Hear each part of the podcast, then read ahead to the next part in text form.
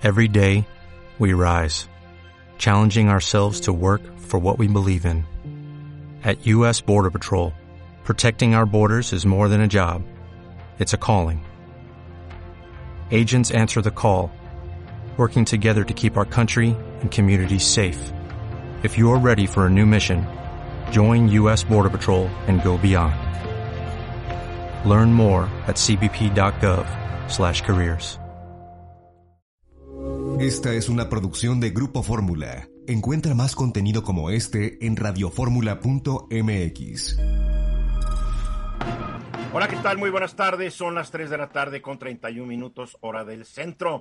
Como todos los días, de lunes a viernes a esta hora, yo los saludo, soy Eduardo Ruiz Gili, a través de Fórmula, Grupo Fórmula, radio, televisión, internet y redes sociales desde la Ciudad de México. Saludo a Tere Vale. Hola Eduardo, ¿cómo están compañeros? Buenas tardes. Bien, compañera, bien, compañera, sí, viva la Internacional Socialista.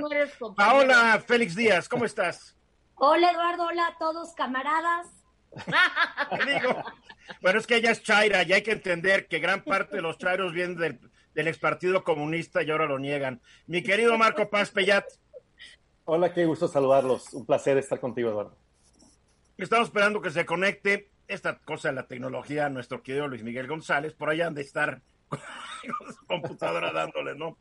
Ah, quiero felicitar a Paola que por fin compró una base para su iPad. Ah, compró ya sus audífonos, la quiero felicitar ya después de casi un mes y medio de estar en esto. Bien, Paola. Ah, Sí, ya, mis audífonos, todo. Nada más me fallaron una vez. No, más No perdonas ni una, Eduardo. No, ni una. A ver, vámonos a- al tema que yo traigo, porque encontré un artículo muy interesante que escribió Mohit Joshi. Mohit Joshi es el presidente y, je- y jefe de servicios financieros, seguros, salud y ciencias de la vida de Infosys. Infosys es una gran empresa multinacional de servicios de tecnología de la información con base en Bangalore, India, la cual estoy seguro tú conoces muy bien, mi querido Marco. Sí, cómo no. Bueno, el señor Joshi escribe en el sitio del Foro Económico Mundial, weforum.com, lo siguiente, y creo que es un tema muy importante. Para crear resiliencia a largo plazo es probable que veamos más automatización robótica e inteligencia artificial dentro de nuestras cadenas de suministro. Estas tecnologías reducen la intervención manual y las transferencias, reducen los riesgos de transmisión del coronavirus y reducen la dependencia de los humanos para trabajar cara a cara. También pueden permitir que la producción se amplíe y reduzca en respuesta a una demanda repentina. De hecho, las intervenciones del gobierno, las que están haciendo muchos gobiernos alrededor del mundo actualmente, pueden haber acelerado involuntariamente esta tendencia. Los estímulos fiscales de muchos países equivalen al experimento a mayor escala en ingreso básico universal o IBU hasta la fecha. Muchos consideran que el IBU es un requisito previo para una economía exitosa impulsada por la inteligencia artificial, ya que permite a las empresas reemplazar potencialmente a los humanos sin afectar su bienestar. Bueno, esto, esto parece de ciencia ficción. El artículo se llama ¿Quiénes serán los ganadores en una economía pospandémica? Se publicó el 20 de abril pasado. Ahora, lo que escribe Joshi confirma lo que desde 1995 escribió el economista estadounidense Jeremy Rifkin en su ya clásico libro El fin del trabajo, el declive de la fuerza del trabajo global y el nacimiento de la era postmercado, donde al final de su libro él dice, estamos entrando en una nueva era de mercados globales y producción automatizada. El camino hacia una economía casi sin trabajadores está a la vista. Si ese camino conduce a un refugio seguro o a un abismo terrible, dependerá de que también se prepare la civilización para la era posterior a la comercialización que seguirá a la tercera revolución industrial. Y Rifkin hace 25 años fue uno de los primeros en ver cuál iba a ser y ya está siendo el futuro del trabajo y los trabajadores en un mundo en donde la mecanización, la robotización y la inteligencia artificial ya empezaban desde entonces a dejar desempleados a millones de seres humanos. Cuando escribió El fin del trabajo, a ver, fue en 95, aún no se habían inventado los celulares inteligentes. Eso ocurriría en 2007 con la aparición del iPhone. No existía el Wi-Fi. Las comunicaciones móviles se realizaban de acuerdo al estándar 2G, muy despacito. Las redes sociales apenas arrancaban, no existía el streaming y se acuerdan lo que eran los CDs, todavía era el método idóneo para la guarda y distribución de los datos. Hoy es la nube, ya el CD ya lo encuentras en museos. Refker escribió que conforme disminuya la economía de mercado y el sector público, deberá desarrollarse un nuevo sector, el del trabajo voluntario y comunitario, financiado con recursos públicos que creará los trabajos requeridos para reconstruir zonas urbanas y rurales degradadas y proporcionar diversos servicios sociales. Los recursos necesarios para financiar este nuevo sector vendrán de la reducción de gastos gubernamentales superfluos y de un impuesto al valor, al valor agregado. También dijo que los gobiernos federales y estatales, y aquí es muy importante, deberían pagarle un salario social a los trabajadores de este tercer sector, lo que denominaríamos un ingreso básico universal esto viene, nos guste o no, esto viene. Ya los decías tú, Pablo, antes de entrar al aire, que se está discutiendo en el Congreso el ingreso básico universal. Así es. ¿Sí? ¿Nada más? ¿Puedo seguir? Voy. A ver, estamos, es, son las circunstancias que nos van a llevar a entrar a este nuevo modelo que de hecho ya sucedió en las en las armadoras de automóviles, ya se usan robots y ya no se usa casi gente, lo estamos viendo en la industria hotelera, donde ya están, por ejemplo, el Westin de Houston, ya empieza a prepararse para meter robots en algunos supermercados del mundo donde ya no ves a las cajeras, a los que te empacan. Entonces, también esto va a acelerar el proceso que ya se venía presentando a lo largo, pues no de muchos años, pero de poco tiempo, la tecnología está avanzando rápido y sin duda lo de este ingreso va a ser importante porque millones de personas se van a quedar sin empleo y esto también es algo que ya el Congreso está trabajando. Vamos a ver en qué terminan. Están justamente en la permanente tratando el tema y bueno, hay que dar seguimiento y apoyar. Yo estoy de acuerdo con eso. Marco Paz. Mira, yo creo que se van a dar dos tendencias. Es indudable que la tecnología va a tener un juego más importante y protagónico y que la pospandemia o la pandemia va a acelerar este proceso de automatización de la industria hoy se habla de industria 4.0, que no solamente es el uso de la robotización en muchos procesos productivos, industriales, sino la conexión a escala mundial de todas esas cadenas de suministro para que puedan ser mucho más eficientes y más productivos. Esto en principio va a acelerar la acumulación de utilidades para que pueda invertir en esa robotización por lo tanto, algunos están planteando que parte de ese crecimiento de las utilidades debería generarse en un impuesto que ayudara a compensar a quienes van a ser desplazados en este tipo de propuestas como este trabajo comunitario. Algo se va a tener que ingresar porque se les va a tener que pagar. Los ingresos fiscales actuales no dan para eso, porque ese ingreso básico universal requiere mucho dinero y sustentabilidad. Esa es la discusión. ¿De dónde pondría? Pero vale. Mira, yo lo que creo es que hay actividades que nunca podrán ser sustituidas por un robot, al menos en los próximos 100 años. Eh, y lo digo porque la arquitectura cerebral que han tratado de reproducir eh, todos los laboratorios de inteligencia artificial, pues no es difícil de replicarse. ¿Por qué? Porque tenemos nada más en nuestro cerebro 100 mil millones de neuronas aproximadamente. Pero esas 100 mil millones de neuronas tienen una cosa que se llama dendritas. Hagan de cuenta que cada neurona tiene miles de patitas o cientos de patitas y cada una de esas patitas establece una relación con otras neuronas. Entonces, o sea, tú lo ves muy factible realmente todavía. No, yo, yo lo veo, por ejemplo, el que haya un psiquiatra o una psicóloga que sea un robot, por más que tenga eh, los algoritmos adecuados para responder de tal o cual manera, creo que no será una actividad posible en muchos años. Ya se dieron cuenta, Tere está defendiendo su chamba. Por supuesto, porque Miguel González. La emoción tampoco se sustituye. Luis Miguel. Eh, hay dos cosas. Hay una diferencia entre cómo se va a plantear esto en lo que llamamos el primer mundo y lo que es en países en vías de desarrollo subdesarrollados. Eh, en buena medida, esta discusión en Finlandia probablemente no genere pánico y sea nomás, bueno, ya íbamos para allá y lo tenemos que acelerar. Hay países que tenemos que cambiar totalmente nuestra hoja de ruta. Eh, decía Tere, hasta hace muy poco estaba muy claro que había trabajos que no iban a ser sustituidos, que era muy caro un robot, por ejemplo, para sustituir una camarera de hotel. Cuando se trata de reducir a cero el riesgo de contagio, por más caro que sea un robot, van a tener algunos hoteles que tomar el costo. Me gusta mucho lo que dice Marco, es el esquema fiscal como está ahorita, no aguantar.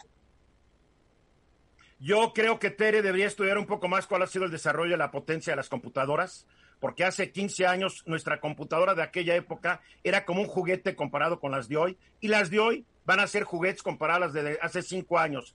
Yo no soy tan optimista como Tere. ¿Cómo hago para tener otro otro sí. que sea igual de latoso? No se ah, puede. Se programa, Tere, claro que porque va a ser más emociones. Yo sé cómo programaría una Tere Vale que fuera todavía más latosa que tú. Pero fácil. Con cinco líneas de código más y se acaba el mundo. Vamos a los mensajes. Regresamos para la hora, 14 para la hora. Eh, ayer lo hablamos y creo que todos los días ha sido un tema. ¿Cómo va a ser el mundo pospandémico? es casi como hablar de ciencia ficción, porque en serio, yo más leo, como que, qué bárbaro, Sí, estamos enfrentando un mundo de una gran incertidumbre. ¿Y cómo va a ser este mundo, mi querido Luis Miguel? ¿Cuáles van a ser las oportunidades? ¿Cuáles van a ser las amenazas cuando se vaya abriendo la economía de México y la del mundo? Porque México va a competir con el mundo. Y aquí en México, pues muchos vamos a competir contra otros. Es un mundo nuevo, realmente, ¿no? Eh, sí, la... Ahora sí, tenemos varios actores y una cosa que es importante destacar pensamos mucho en el gobierno marcando los tiempos, pero yo diría, cuenta mucho la industria y si me apuran, cuenta mucho cómo se ve nuestra apertura desde Estados Unidos. Los sectores que se anuncian hoy es fundamentalmente minería, automotriz y construcción. Construcción es muy relevante por la cantidad de empleos que genera. Cuando vemos el primer, la primera fotografía de empleos perdidos, destacan dos sectores en México, turismo y construcción. En buena medida, el abrir la construcción va a permitir de alguna manera reactivar este sector que es un enorme generador de empleos, vamos a decir, empleos que en muchos casos son de personal poco calificado. Luego tenemos la apertura de la industria automotriz, que no es ningún secreto, tiene mucho que ver con una exigencia de Estados Unidos, porque simplemente México es el proveedor necesario para una cadena que genera muchísimo valor. La apertura de la industria automotriz está directamente relacionado con lo que se llama la fábrica de América del Norte. México produce no solo coches, produce autopartes, produce partes fundamentales también en electrónica. Y por último, minería. Minería es un sector muy interesante porque genera mucho valor, pero está en comunidades muy alejadas. Eh, decía yo, esta es la jugada de pizarrón que marca el gobierno, eh, la apertura. Falta ver cómo esta apertura va a aterrizar en las empresas, en las comunidades, y sobre todo cómo va a interactuar con la dinámica de salud lo más importante en todos los países en este momento es que la reapertura no genere los riesgos en el sector de salud que siguen vivos. Pero sí lo está eh, generando. Yo veía hoy un mapa de Estados Unidos, Luis Miguel veía en un mapa, los estados que ya se abrieron, en algunos casos se está yendo entre el 15 y el 50% de más casos porque ya se abrieron. Está el caso de Corea del Sur que abrieron, se van para arriba, Alemania se van para arriba. A ver, contéstame esto. ¿Cuál es la urgencia de abrir la industria automotriz si se calcula que el mercado estadounidense de coches se va a caer entre el 15 y el 22% y los loteros de Estados Unidos están llenos de coches? Hay mucha discusión respecto a, en Estados Unidos respecto a cuál es el mejor momento de abrir, cuál es la mejor forma de abrir. Un tema que discutimos aquí, pero que se ha discutido mucho es, a Trump le presentaron una versión súper regulada de apertura y dijo no. Dice, esto está muy complicado, necesitamos una apertura que sea muy fácil de ejecutar. Porque a Trump le vale gorro cuánta gente se muera, porque hace un mes decían que si se mantenían las medidas de control, tal vez se morían 60 mil. El último estimado es que, como va a Estados Unidos, se van a morir 147 mil, más los que más los que no se están contabilizando. A Trump le vale gorro cuánta gente se muera. Hay que aceptarlo. El cuate, el cuate no tiene corazón. No, y no solo le vale gorro a los que mueran en Estados Unidos, sino en cualquier otro lado. El reto para México, yo diría, en términos de oportunidades, que si la cosa sale bien, se reforzaría mucho este vínculo estratégico de la economía industrial mexicana con la de Estados Unidos en un contexto de guerra comercial con, con China. eh, no es, no hay una receta, yo insisto, el tema de salud va a ser muy complicado implementarlo al interior de cada fábrica. Hombre. Se dice, tienen que rediseñar los procesos de producción para que haya distancia, los procesos de traslado de personal para que la gente de su casa a la fábrica y de la fábrica a su casa no tenga casi riesgos. Vamos a eh, ver, porque hoy el gobierno mexicano anunció que dentro, que, que, en muy pocos días van a poder hacer todo un análisis de todas las compañías en México de cómo se van a abrir. No sé cómo le van a hacer, pero en fin, Tere, vale. Sí, mira, yo creo que eh, para mí se trata de un falso dilema. Espero poder terminar mi idea. O sea, se trata de un falso dilema entre la reactivación económica y la vida de los seres humanos. Creo que el criterio de Trump es por ejemplo, Eduardo, tú y yo, pues ya no somos útiles. No, yo sí soy útil, tú serás. Tú eres psicóloga, tú, eres, tú no puedes ser ni sustituida por la computadora del año 10.000. Nada más te voy a decir una cosa, las personas mayores de 60 o de 65 años ya no somos útiles. Ya nos, falta poco, pues, Tere, nos falta poco. Ay, no, Tere, son muy útiles. Si se mueren los diabéticos, pues tampoco, porque le no, pero es, es, un hecho lo que dice Tere, porque con la reapertura, muchos de los empleos perdidos, si tienes entre 35 y 40 años, ya no te van a recontratar también. Eso ya está viendo en Estados Unidos y lo vamos a ver en México. Ahora, a mí me parece que lo primero que se tiene falta poco, Paula. es la vida humana.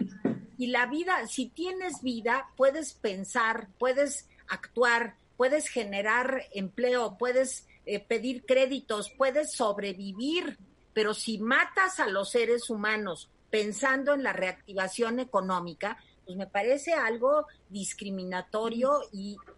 ahí está el dilema de la apertura. Yo estoy contigo. No, pero la gente también tiene que comer. La gente tiene que comer. Pero viva. Y la gente sí no va a morir de hambre. Yo creo que aquí se trata de, sacrificar a algunos para que la mayoría viva bien. Yo creo que realmente el tema está dentro de lo que esperemos que se dé pronto la vacuna, porque sí es cierto que hay un grupo vulnerable. No que se dé pronto, porque todos los expertos dicen que por lo menos un año, Paola. Sí, que son adultos mayores. ¿Qué va a hacer alguien que es y eso, grande? Y eso es que, la vacuna te da inmunidad, porque no se sabe si te pueda generar inmunidad. Una Por eso, yo estoy de acuerdo con ustedes. 30 años su desarrollo y aquí la van a sacar en un año. Suerte. Yo estoy de acuerdo con ustedes. La primera vacuna en México se la van a poner a Paola.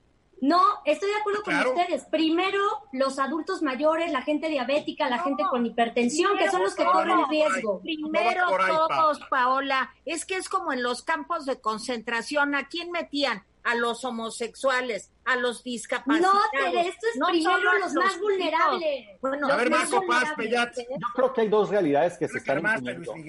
Primero es el hecho de que al firmar el Tratado de Libre Comercio y el TECMEC, nos hemos inscrito una estrategia global con el bloque de América del Norte y tenemos que cumplir. No tenemos opción o nos desconectamos y quién sabe cuál sea nuestro futuro. No podemos ya desconectar. Y la segunda es que los políticos son pragmáticos. Ellos dicen, de todos modos va a haber muertos, ni modo enfrentemos esa realidad y sigamos avanzando en la economía para que no se nos mueran de hambre. Paola es política, por eso piensa así. Así es. no pienso así, Eduardo. A ver, Luis Miguel, claro que sí piensa así. Que el reto, el reto de salud pública con la economía abierta es mucho más grande y es medición, es supervisión laboral.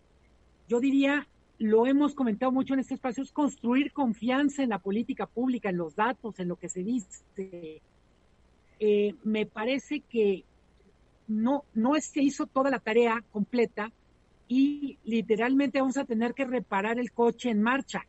Claro. Pero lo cierto es que no podemos menospreciar lo que significa la presión de Estados Unidos.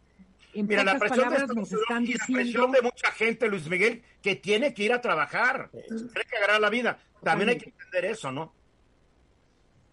Bueno, creo que en cualquier caso es muy importante lo que dice Tere, es está la lógica económica, pero ni siquiera en un momento normal la lógica económica puede prescindir del factor humano, de la importancia de valorar la vida, de valorar la salud.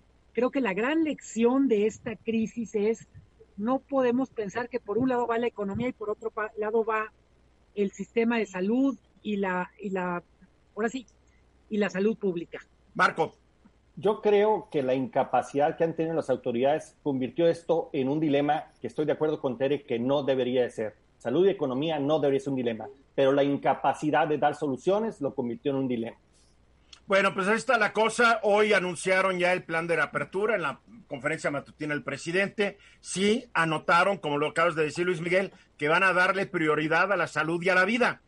Lo que no sé es cómo le van a hacer, porque cuando te dicen que en una semana o en dos ya van a tener garantizados los lugares de trabajo, pues lo dudo mucho. Aquí, si no lo hacen los dueños y los jefes de las empresas, que el gobierno no, no va a tener la capacidad de supervisarlos. Pero en fin, esto ya es algo decidido. Estás escuchando Eduardo Ruiz Gili sobre lo que va a pasar en la nueva normalidad. Qué bueno que ya todo el mundo está usando este término nueva normalidad, porque antes decía que íbamos a regresar a la normalidad, lo cual es una falacia, porque después de esta pandemia el mundo ya está siendo muy diferente, aun cuando no ha concluido. ¿Cuáles van a ser los cambios laborales, mi querido Marco, dentro de este mundo post-pandémico? Mira, Eduardo, eh, la verdad que ya habían algunos cambios que se venían dando. Lo que va a hacer este proceso es que los va a acelerar y al menos los expertos están hablando de cuatro grandes cambios. Primero, la digitalización del trabajo.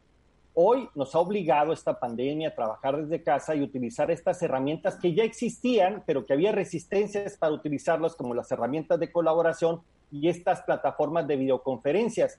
Eso que hoy ha permitido que sigamos trabajando, probablemente se van a quedar por el tiempo y van a modificar muchas cosas, pero también van a acelerar muchos procesos, por ejemplo, la educación a distancia, yo creo que parte de ella se va a quedar, la telemedicina, el, el entretenimiento basado en streaming, los videojuegos, por ejemplo. La segunda es la transformación física de las oficinas de trabajo muchos se dieron cuenta que se puede trabajar en casa y seguramente no van a regresar el mismo número de empleados a esas oficinas, se van a hacer más chicas. Más o sea que no entra en crisis el mercado inmobiliario de oficinas. Totalmente, ya está en crisis y creo que no se va a reparar. Va a haber este nuevo modelo de oficinas eh, temporales, flexibles, para usos presenciales parciales. El tercer gran cambio es el tema de viajes de trabajo, eventos y convenciones. No solamente se están evitando los viajes de trabajo, se va a replantear si este tema de las grandes convenciones o los eventos que reunían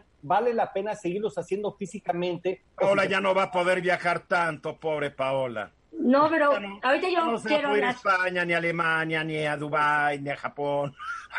y, todo ello va a provocar un cuarto gran cambio que ya se venía a lo que llaman la economía gris, que es este, como lo que sucedió con Uber, como lo que sucedió con diferentes eh, eh, plataformas que aprovechan capacidades ociosas, es que esta gente va a tener oportunidad de trabajar en su, en su, en su, en su casa, perdón, con capacidades muy objetivas, con, con tareas muy determinadas y puede tener la capacidad de ofrecer sus especialidades a otras empresas. A ver, dame unos ejemplos. Esto me intriga lo que acabas de decir. Entiendo lo que es Uber, entiendo lo que es Airbnb, todo esto. Exacto. Pero imagínate. dame otras ideas, porque la verdad yo no me, no me entra a la cabeza. Mira, imagínate, tú eres ahora un economista que te plantean para hacer ciertos, eh, digamos, eh, eh, estudios de escenarios económicos. Ahora te van a medir por el resultado, te van a dar la tarea y te van a decir, tienes tres días para entregármelo. Tú vas a tener la facilidad de poderlo entregar antes, lo cual te va a liberar tiempo. Ayer lo hablábamos el trabajo, ayer lo hablábamos aquí precisamente en el programa, que ya no van a ser los horarios de ocho horas. te van a contratar, vamos a decir casi a destajo, por proyecto ya no me importa que vengas ocho horas, te sientes, te tomes el café, eh, le jales al baño y uses un volumen de recursos que me cuestan. Eso antes casa, que le casa, a la empresa, por proyecto. A eso que antes le costaba a la empresa, ahora lo voy a acotar y te voy a decir, te estoy pagando por estas tres tareas, estos tres objetivos. Bien. Y tú vas a tener la libertad de colocar el resto del tiempo profesional que te queda libre. Eso va a crear un nuevo mercado flexible, amplio, abierto de talento que va a aprovechar muchas empresas. Al menos estos cuatro cambios se van a dar. La pregunta es, ¿qué estamos en México para ofrecer eh, o aprovechar? Por ejemplo, va, va a tener que ajustarse la legislación es un tema que no se está abordando. Pero vale. Sí, yo creo que hay eh, cosas que no se pueden sustituir. Yo no puedo hacer que en videoconferencia me hagan unos rayitos en el pelo. Tampoco me pueden dar un mas masaje relajante. Tampoco es posible, atención, filmar una película. O sea, ¿cómo filmamos una película ahora que todos demandamos entretenimiento? Por Zoom. No se puede. Yo no sé, porque la verdad es que las capacidades de la tecnología, Tere, cada día me sorprenden más. No, Eduardo, pero... Mira, yo ayer di un webinar por, por, gracias al Grupo Fórmula.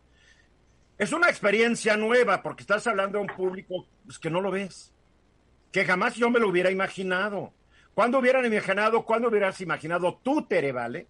Estar trabajando en tu casa y estar haciendo el programa Exacto. por este por este método. Ah, Yo oye, creo que el yo creo teatro, que vale, teatro. con una gran facilidad que tal es digna de su edad. Desecha rápidamente las tecnologías y se niega a ver No, el Eduardo. que Va está a haber nuevos modelos. Luis Miguel, Luis ¿Cómo Miguel? González. Oye, ¿cómo veo un musical? Sí, por video, pero quiere decir que los eventos presenciales ya van a desaparecer. No, no sé, pero yo sí le diría a Cambio, Tere Vale a que se meta un poco al internet y va a ver todas las Acaba- máquinas de masaje que ya existen Eduardo, hoy. No, que no necesitas un masajista. Eduardo. Luis No, Miguel no, no, González. Luis Miguel González, por favor. que no hay que perder de vista que la, la, el coronavirus y la crisis que va a generar va, va a producir un desequilibrio en la relación entre el patrón y los trabajadores. El empleo va a ser más escaso. Entonces, esta utopía de, bueno, es que tú entrégame y haz lo que quieras, toma café, puede también tener otra parte donde es, va a haber un control tecnológico de lo que están haciendo los trabajadores de un nivel a un detalle que hasta ahora no teníamos. Es decir, la tecnología permite hacer trabajo, pero también permite tener capataces digitales con un control brutal. Desde Pero también permite que que sobrevivan los más aptos, mi querido Luis Miguel. Los más aptos, los que ahorita van a una oficina a checar tarjeta y a echar cotorreo, esos en una economía digital no van a sobrevivir, ¿eh? A menos ver. que pongan las pilas. A ver, Paola, A ver, primero, hay actividades humanas que nada virtual lo puede suplir. En eso estoy de acuerdo con usted. Y segundo, hablando del tema de conciertos, de viajes, de música, yo creo que ya tenemos un ejemplo de lo que acaba de pasar en Alemania, este rave, este concierto de música electrónica, donde llegaron miles de jóvenes, se quedaron en sus coches, solamente se permitía que hubiera dos jóvenes por, por coche o por carro, y estuvieron escuchando música, bailando, no sé si tomaron o qué hicieron, pero fue un que se las evento- tronaban en el coche. Pues sí, es un evento, es, humo. es este, es esta capacidad del ser humano a reinventarse, a adaptarse a nuevas situaciones, que creo que también es favorable y tenemos que tomar lo positivo y lo favorable de cada circunstancia, porque al final ya estamos dentro de este problema y hay que seguir adelante como se vaya presentando. Ahora, lo que decía Luis Miguel, yo creo que ahora México también se va a volver un aliado estratégico, pero también va a tener una fuerza importante para poder detonar en esta, en esta guerra de la industria donde la competencia con China y con otras manufactureras va a estar presente y México puede ahí tomar una delantera y posicionarse de manera positiva para activar nuevamente la economía de, este, de México. Ojalá, ojalá. Marco, Conecto con lo que iniciaste, Eduardo. La robotización, la automatización y el uso de la tecnología son tendencias imparables. Lo que va a pasar es que se van a acelerar. No se van a ir a los extremos. Eso no va a suceder. Pero está claro que sí se va a acelerar y que el porcentaje y el cambio va a ser mayor. Lo que tenemos que hacer es subirnos, subirnos en esa ola. lean este libro. Hay una traducción en español y si no la consiguen, creo que hay una versión PDF en internet. Cuando yo leí este libro hace 25 años, dije, qué bárbaro, qué fumón. Di el nombre, Eduardo. ¿Sabes qué? Se llama El fin del trabajo en español. por Jeremy Rifkin. Y muchas de las cosas que él dijo para aquella época eran descabelladas, como ahorita las que algunos decimos para Tere son descabelladas. No. Pero la verdad, la verdad es que el ser humano tiene una capacidad de adaptación que lo ha demostrado haciendo pinole al planeta durante los últimos 300 mil años. O sea, Tere, tenle más confianza a la especie humana. Sí, oye, Bill Gates. no yo pedí, pedí. Pediste. ¿Qué pediste? Este, bueno, entonces renunciemos al cine. Renunciemos. Es que no vamos a renunciar, Tere. Sí, no vamos a renunciar, Tere. Renunciemos Se van a crear a nuevas formas de Ciudadano Kane, entretenimiento. renunciemos A a. Kurosawa, renunciemos a Fellini, renunciemos a Ese es el pasado, es el pasado, Tere. A es ver, como Tere eso diciendo, implica "Maldito contacto". cine, la gente ya no va al teatro. Sí, A ver. Eduardo. A ver, para concluir, Marco. Paz, es tu sección. Marco, es tu sección, concluye. Yo lo que creo es que sí va a haber nichos, efectivamente, pero la gran revolución va a provocar. En México nos urge subirnos en esta cresta. No, pero Yo con mentalidades como las que hay aquí en este programa no nos vamos a subir No, nunca. No, Yo no Eduardo, es que no, no discriminas entre cultura. A ver, Marco, sigue Marco. tú. Yo- no interrumpas yo te- a Marco, por no, favor. des- no, no hay políticas públicas que lo incentiven. Es urgente entrarle a este nuevo juego de la economía mundial o si no nos vamos a quedar fuera, en definitiva. O sea que ya no apostarle tanto al petróleo, sino a estas cosas nuevas. Hace mucho que de dejado atrás el petróleo y apoyar, apostarle al futuro. Hace Yo mucho. quiero sugerir que el país tenga un gran pro- programa de palomas mensajeras. No Una decide, tecnología, no no falla una paloma y bueno. no decide. Ah, el señor Fauci, que es el gran epidemiólogo de Estados Unidos, digo, tiene 80 años y tiene creo que 50 años en este asunto, ¿no, Tere? O sea, es- Sí. y tiene una fibra y una personalidad increíbles. Bueno, eh, él compareció ayer junto con otros epidemiólogos, junto con el, el director del Centro para Control de Enfermedades, junto con el Centro del Instituto de Salud de Estados Unidos, etcétera, una, eh, a una ante, un, ante la Comisión de Salud del Senado estadounidense. Y todo fue pues usando estas nuevas tecnologías. Cada quien está en su casita, aunque sí había algunos senadores ahí sentados. Ah, pero Fauci como que se- sintiéndose sin tener a Trump al lado, como que dijo que, que todo está mal en Estados Unidos, ¿eh? Bueno, fíjate que Fauci, digo, es un hombre de 79 años, ha pasado por seis administraciones en Estados Unidos, es un hombre que sabe lidiar con los políticos. O sea, ¿no se enoja cuando le hacen preguntas incómodas? No, eh, y deja hablar y Porque el todo. de México se enoja con los que le hacen preguntas incómodas. No, no, el señor Fauci no se enoja. Además es un epidemiólogo muy reconocido, no solamente en Estados Unidos, sino en todo el mundo. Pero ayer yo diría que puso un hasta aquí, marcó su raya y dijo, hasta aquí no voy a acompañar al señor Trump. Yo les quiero decir que de los 50 estados de la Unión Americana, 30 ya decidieron que ya se van a ir a la calle y que no importa. Con Pero también lo están haciendo gradualmente, es, no es de que... Sí, pero con Hay que ese aclararlo, hay que aclararlo. Traen digamos sus planes fase 1, fase 2, fase 3. También lo Sí, están haciendo pero así. con excepción de algunos gobernadores demócratas como eh, Cuomo en Nueva York, en Pensilvania, en donde están diciendo, híjole, mejor nos vamos con calma. ¿Por qué? Porque en lugar de haber menos contagios, cada vez hay más contagios. Realmente no se han cumplido las famosas seis, eh, digamos, premisas que puso la OMS para que se pudiera levantar la cuarentena. Y en México tampoco hemos llegado a la cúspide porque nos dijeron que la Claro cúspide que era no. hace unos días y cada día hay más. Digo, ¿qué pasó con la cúspide, no? Pero No, y han dicho que no ha pasado. Ah, no, perdóname. Sí. Los pronósticos fueron desde hace una semana y vamos a llegar a eso, Paula. Por favor. Pero te voy De a decir ayer una y de, ayer, de antier a ayer se murieron como 300 más, por favor. No, por eso seguimos en el pico. Ah, No. o sea que el pico es un pico así. Ah, yo sabía que un pico es así y desciende. Una nueva definición de pico, está bien. Es Oye, no Pico escuché, constante. no escuché que era un pico plano. dice- lo que dice Pico el constante.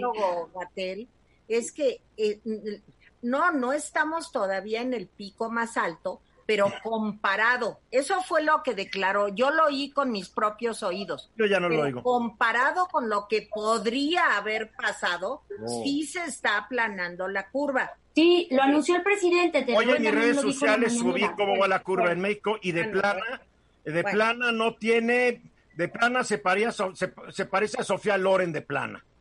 Exactamente. bueno, ahora, ¿qué es lo que dice Fauci? Fauci lo que dice es, podemos tener, por abrir prematuramente la cuarentena, podemos tener primero contagios cada vez más y finalmente esos contagios se van a traducir en brotes. No tenemos las instalaciones hospitalarias necesarias para enfrentar un nuevo brote. Además de que el personal médico en todo el mundo se encuentra ya muy agotado. O sea, no hay una capacidad de respuesta adecuada para enfrentar un segundo brote, eh, a lo mejor más grande, eh, del coronavirus por esta apertura, este, pues realmente, este, pues muy a modo del proceso electoral de Estados Unidos. Aunque no sé si escucharon ya, por ahí empieza a comentarse que probablemente no va a haber elecciones en Estados Unidos en noviembre. Eso quisiera Trump.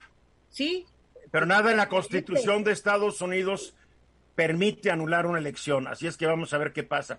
A mí lo que me preocupa de esta apertura yo el otro día me encontré una frase y la tuité porque se me hizo una frase muy inteligente, que el, el director del Centro para Políticas sobre el Impacto sobre la Salud Global, un cuate de la Universidad de Duke en Estados Unidos, dijo, a menos que hagamos que esta vacuna contra el COVID-19 esté disponible a nivel mundial, no vamos a poder, fin, poder poner fin a la pandemia porque un brote en cualquier lugar es un brote en todas partes. Así es. Y esto es una frase brutal que aparentemente los políticos prefieren ignorar.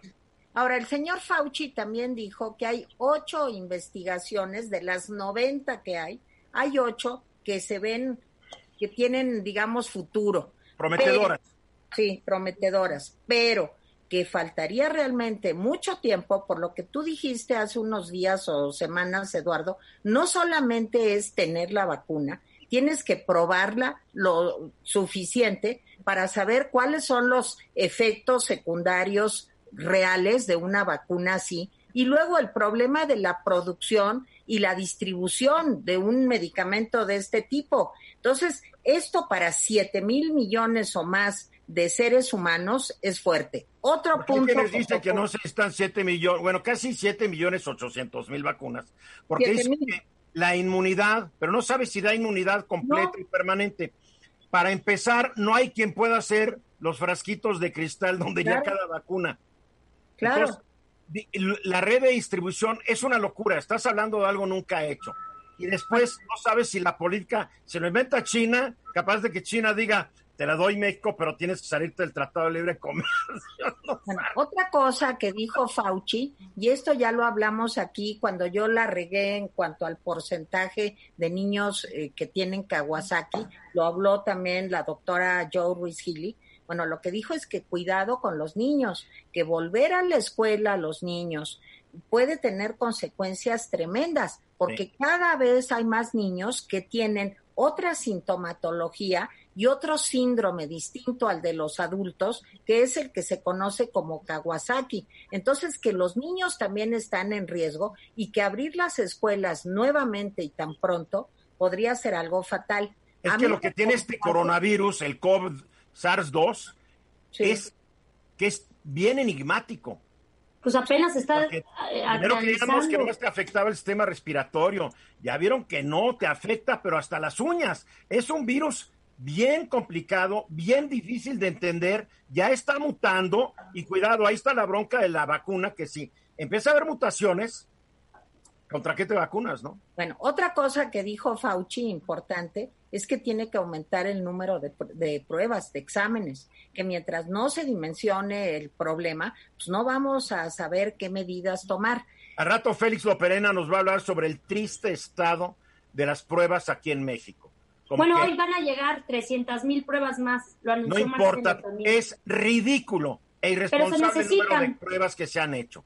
¿Por qué? porque, porque el Rockstar dijo desde el principio que eso no servía. No olviden, ¿eh? Bernie Sanders y Elizabeth Warren ya dijeron que están realmente muy preocupados por esta apertura indiscriminada que quiere hacer el presidente Trump.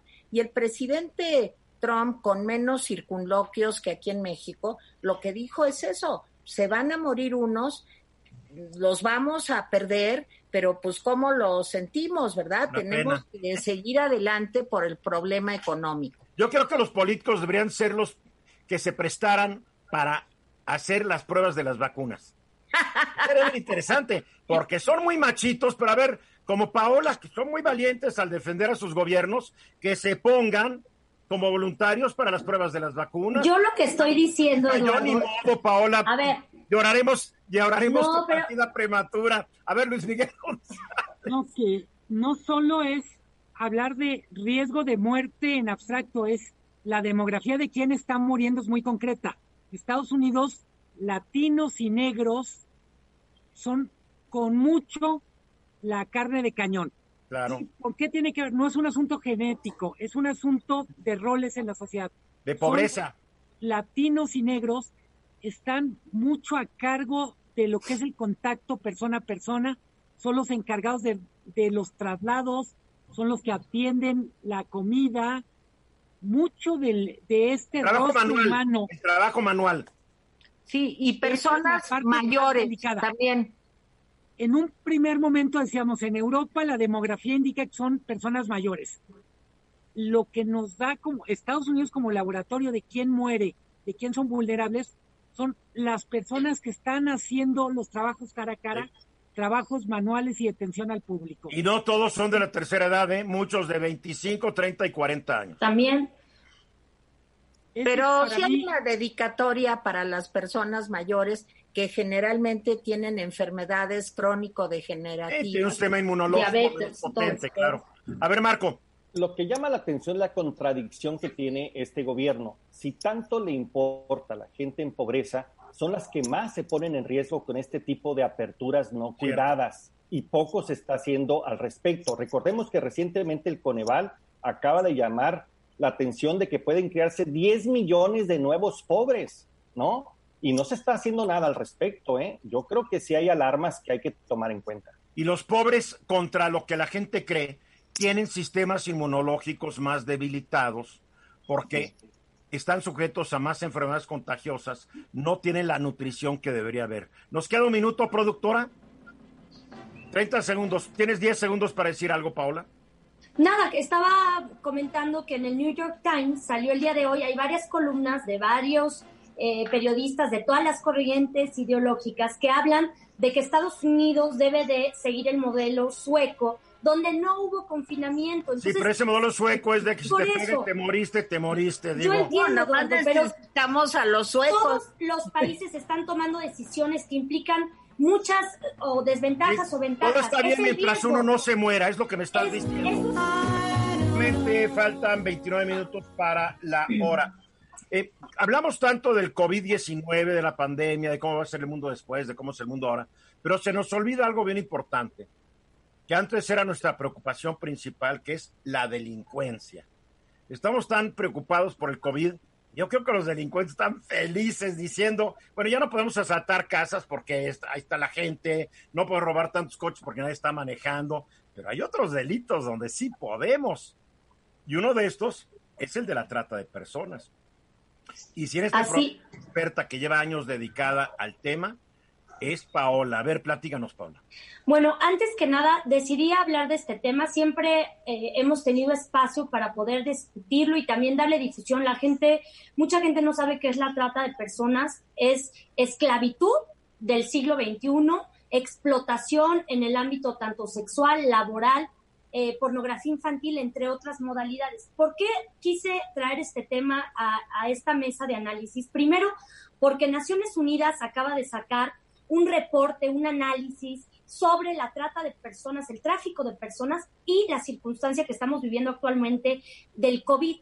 También Interpol y Europol sacó un análisis sobre el crimen eh, cibernético que también potencializa lo que es la trata de personas y hoy me voy a enfocar porque hay muchas modalidades, desde la trata de personas, desde el ámbito, por ejemplo, de los campos agrícolas, también eh, algunas eh, fábricas que tienen a personas en condiciones literal de esclavitud, pero hoy quiero enfocarme en niños, niñas y mujeres. ¿Por qué? Primero porque la trata de personas, según esta organización OUR, Operation Underground Railroad, la trata de personas genera anualmente más de 150 billones y es una industria que va en incremento. Estás hablando de 150 mil millones.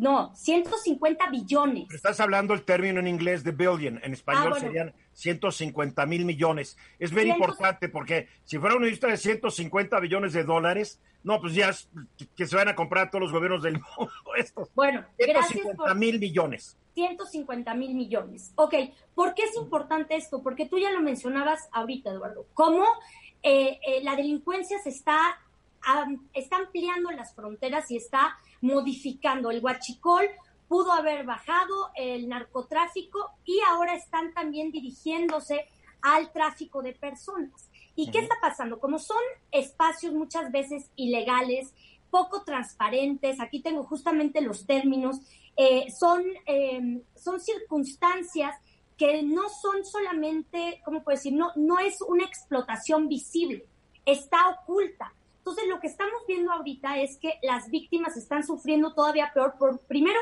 por una condición que no tienen cuidados de salud.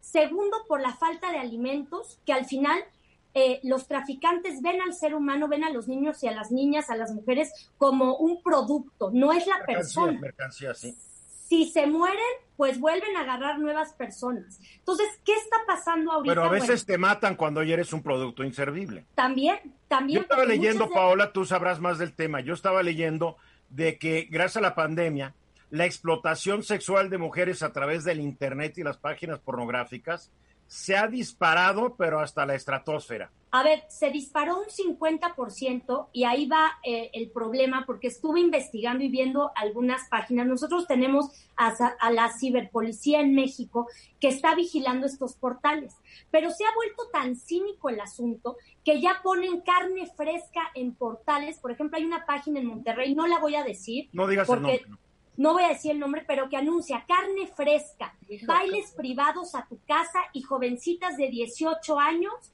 para eh, contenido sexual o pláticas o una convivencia personal, te las llevamos a tu casa.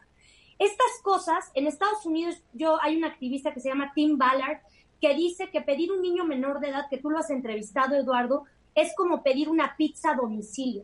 Esa es la facilidad de la red de pedófilos que hay, de la gente enferma que le gusta consumir menores de edad. Ahora tenemos la policía cibernética, pero lo que yo no veo o no me entero es cuánta gente es capturada, arrestada, remitida a un juez y sentenciada a la cárcel por estos delitos. porque ver, no sirve tener una policía cibernética si no hay delincuentes en la cárcel y creo que la tasa de impunidad en este delito es casi el 99%. a ver, es que no hay denuncias. Es, no, te voy a decir mi Tere. Pero los, puedes agarrar en fragrancia, Tere.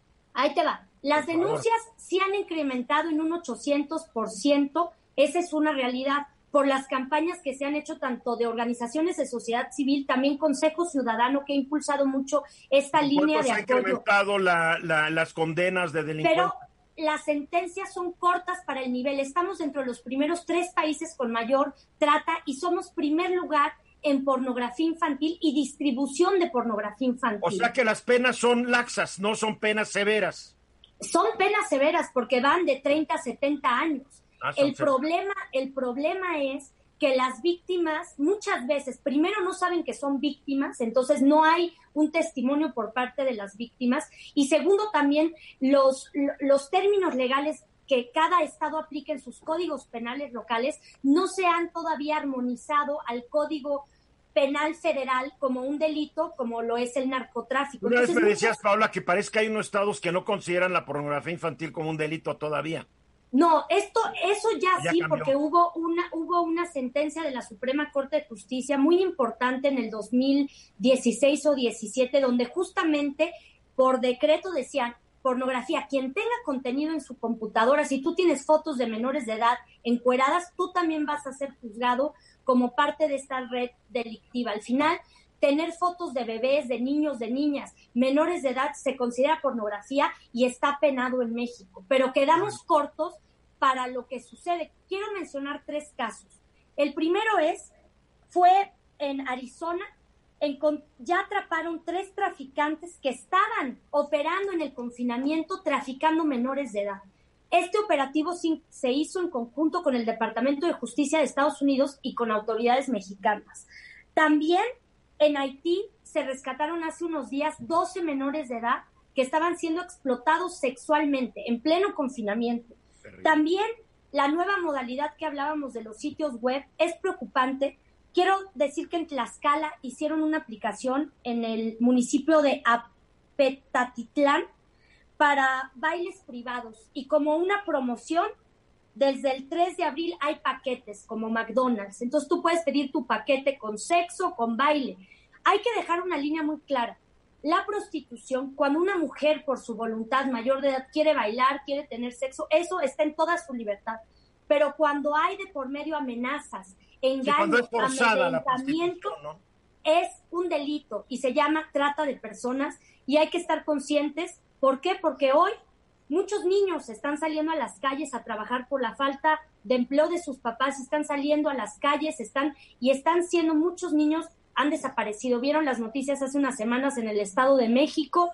Ha habido casos de niños que torturan, aparecen muertos en maletas. Es una realidad y creo que todavía estamos muy cortos en este tema. Hay que seguir trabajando y denunciar. Quiero dar un número de denuncia. A mí me parece muy importante el tema que toca Paola. Yo me metí a ver lo de los ciberdelitos y, en fin, todo, todo el ciberacoso, en fin, cuando escribí el libro del bullying y realmente en aquellos años, hace tres o cuatro años, si no recuerdo mal, el problema que encontré es que había un subregistro enorme. Hay una cifra negra.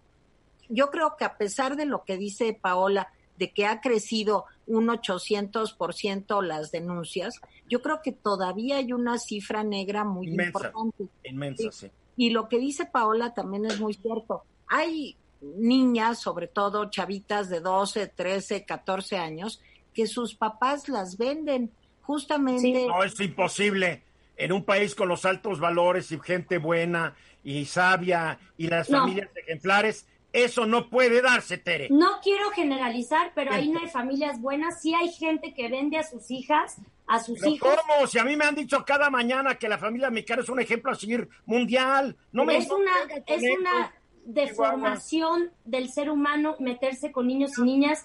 Hay escenas terribles que no se pueden imaginar. Ibas a dar un número, nos quedan 30 segundos. Ibas a dar Voy a dar el número. El número es el de Consejo Ciudadano, que es 5533-01800. ¿Otra vez? Eh, Consejo Ciudadano te canaliza diferentes eh, organizaciones de sociedad civil. Es asterisco 5533 de Consejo Ciudadano. Nada más asterisco 53, ¿qué? 5533. La verdad no lo bien, Si no, ya nos tenemos que ir. Es 5533 Ya nos fuimos, gracias. Gracias, mensaje, regresamos.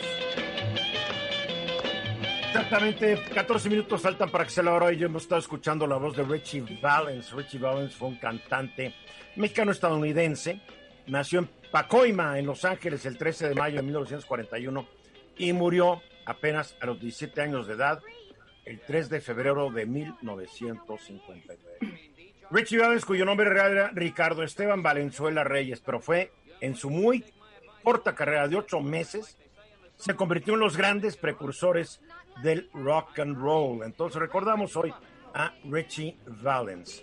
Saludo esta tarde, ya están con nosotros mi queridísimo Félix Loperena, Hola Eduardo, ¿cómo estás? Buenas tardes. Bien, saludos a las hijas. Y Alejandro Ruiz Sánchez, saludos al nuevo nieto. ¿Qué tal? ¿Cómo están? Buenas tardes a todos. ¿En qué mundo nacieron, eh? Qué interesante.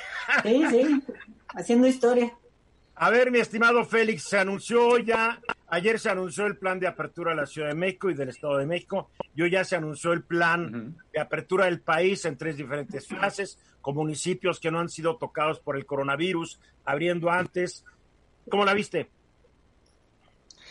Mira, 269 municipios de la esperanza, que me queda muy claro que es la palabra favorita del presidente, porque era la ciudad de la esperanza, todos de la esperanza, y ahora pues es de la esperanza de no contagiarse y de no morirse, ¿no? Tampoco hay que decir que la esperanza nunca muere y es un atributo humano. Si tú, te, si, si, si tú recuerdas, dentro de la caja de Pandora donde venían este, este relato griego, donde venían todos los males del mundo, el último de los males escondido en la caja era la esperanza. O sea, tú no crees en ella. No crees en Pues, ella, mi querido. Fred. Yo lo que digo es que los griegos la tenían en, en sus, en, en sus relatos como no como algo tan bueno. Pero bueno, México es el, el país de la OCDE que menos pruebas hace con una tasa de 0.4 por cada mil habitantes, cuando el la media Ridículo. la media de un país de la OCDE es de 22, nosotros hacemos 0.4. Y si nos vamos a basar en eso para determinar en qué fase está cada municipio, pues estamos amolados porque lo estás haciendo realmente como si le aventaras un dardo un mapa y con el dardo decides cuál, porque no sabemos cuántos enfermos hay. Esa es la realidad. No sabemos cuántos enfermos hay si no se hace. No lo sabemos. Porque ya no sabemos que lo que dice López Gatel es por 8, por 13, por 40. Ya no, ya, yo ya me perdí hace tiempo.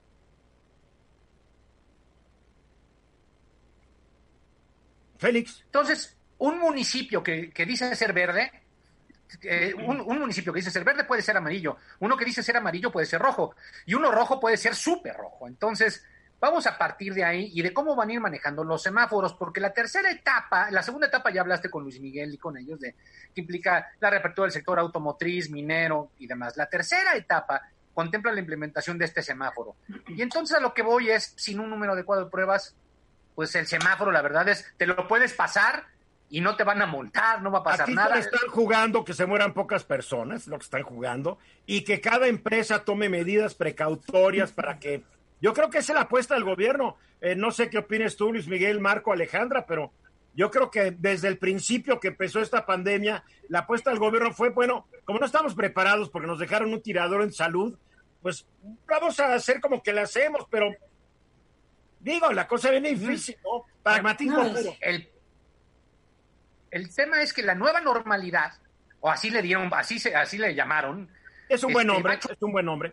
va a chocar con la normalidad de todos los días de la gente y eso va a ser un problema, porque la, mucha gente no ha tomado ni precauciones, no se pone cubrebocas, no, nada, Oye, quiero Entonces- felicitar hoy a los gobernadores del Estado de México y de Oaxaca, que usaron su cubrebocas. secretario de Educación Pública, porque a lo contrario, lo que ocurrió hace unos días, donde 75 personas se fueron a la mañanera violando todas las disposiciones oficiales, hoy los únicos que usaron un cubrebocas fueron Alejandro Murat, Alfredo del Mazo y Esteban Moctezuma. Los demás están tranquilos. A ver, Marco Paz. problema. Yo te diría que desafortunadamente sin información es poco lo que se puede hacer. No puede haber una evidencia, no puede haber eh, un enfoque técnico. Entramos a la especulación pura y eso ya sabemos que tiene pésimos resultados. Tiene toda la razón en lo que se está planteando. Sin información, sin pruebas, no sabemos de qué tamaño es, dónde está localizado y por lo tanto cómo deberíamos de reaccionar. Ahora, Luis Miguel, déjame hablar. Luis Miguel, Perdón. No oí bien, pero es que tengo un problema con el, ah, con el bueno. audio.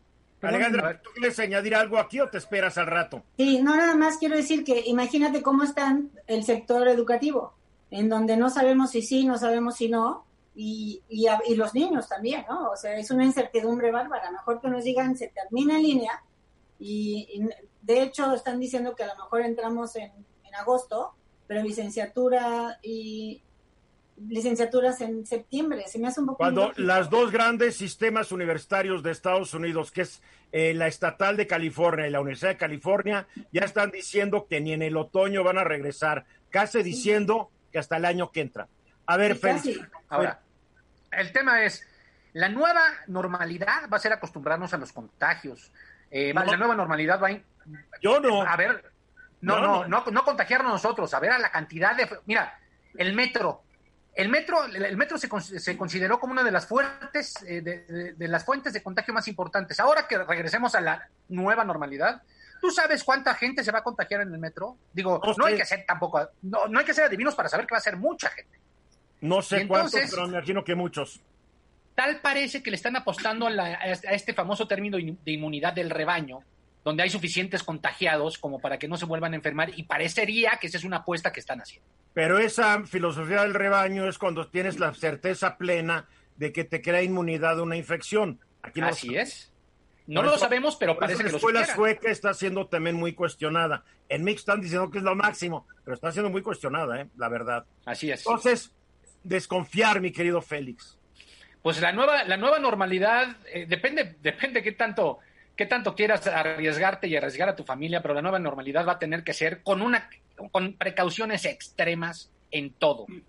Porque no hay que de no- otra. mira, los que no han tomado precauciones no las van a tomar por milagro ahorita. Sí, para concluir, Luis Miguel. Así es. eh, cuando se mencionan 269 municipios, hay municipios que son muy pequeños, que no tienen capacidad. También creo que es una cosa relevante decir, no tienen casos, como decías tú, porque no han medido, pero tampoco tienen capacidad para reaccionar en caso de que apareciera un brote. No tienen hospitales, no tienen ni clínicas. Así es. Bien, viene, viene dura la cosa, mi querido Félix, gracias. Am, seguimos a ver contigo, Alejandra, cómo viene el asunto.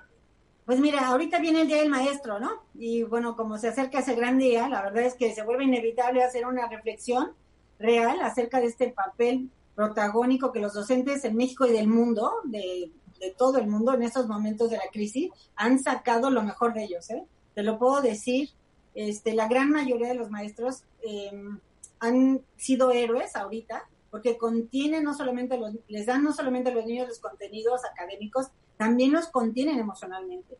Tú sabes, los niños nada más de ver al maestro en una pantalla se emocionan, se sienten, se sienten queridos, se acercan a su escuela, a lo seguro, a lo padre, o sea, está haciendo una labor titánica.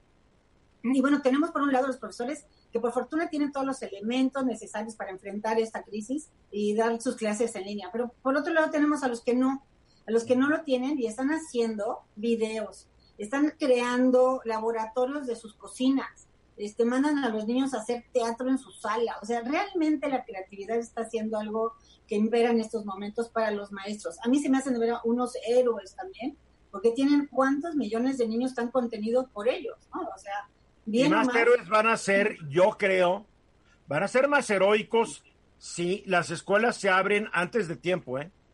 Si obligan a los niños a regresar a escuelas en donde no hay la seguridad de que ni ellos, ni los maestros, ni el personal administrativo de las escuelas no se van a enfermar, ¿eh? Cuidado.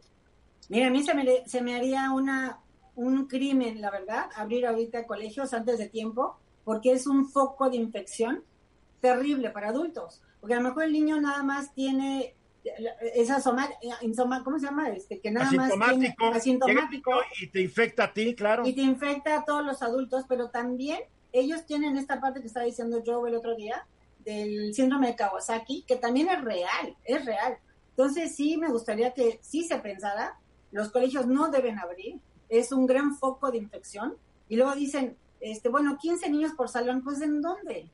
Eso no es, no, no es real, no, se puede hacer tampoco. Alejandra, te quiero preguntar, Sí. ¿qué, ¿cómo le haces para coordinar a los maestros y qué cosas te dicen ellos? Sí, ellos soportan a los alumnos, pero a su vez requieren soporte de, de ustedes. ¿Qué estás notando en el ambiente, en el, literalmente, el, el- el estado de ánimo colectivo de los profesores? 30 segundos. Están, están muy cansados, está siendo agotador, estamos trabajando más que nunca, eso es la verdad. Y lo que estamos haciendo es bajando un poquito el, el ritmo de trabajo, le estamos dando a los niños más espacio de juego y de contención emocional y a ellos también. Entonces sí se trabaja con los niños, pero le estamos bajando un poco el ritmo. Está Nos vamos. Alejandra, mil gracias, Alejandra, Félix Loperena, abrazos, mi Luis Miguel, Mar. Esta fue una producción de Grupo Fórmula. Encuentra más contenido como este en radioformula.mx. ¿No te encantaría tener 100 dólares extra en tu bolsillo? Haz que un experto bilingüe de TurboTax declare tus impuestos para el 31 de marzo y obtén 100 dólares de vuelta al instante. Porque no importa cuáles hayan sido tus logros del año pasado, TurboTax hace que cuenten. Obtén 100 dólares de vuelta y tus impuestos con 100% de precisión. Solo con Intuit TurboTax. Debes declarar para el 31 de marzo. Crédito solo aplicable al costo de la presentación federal con TurboTax Full Service. Oferta sujeta a cambios o cancelación en cualquier momento.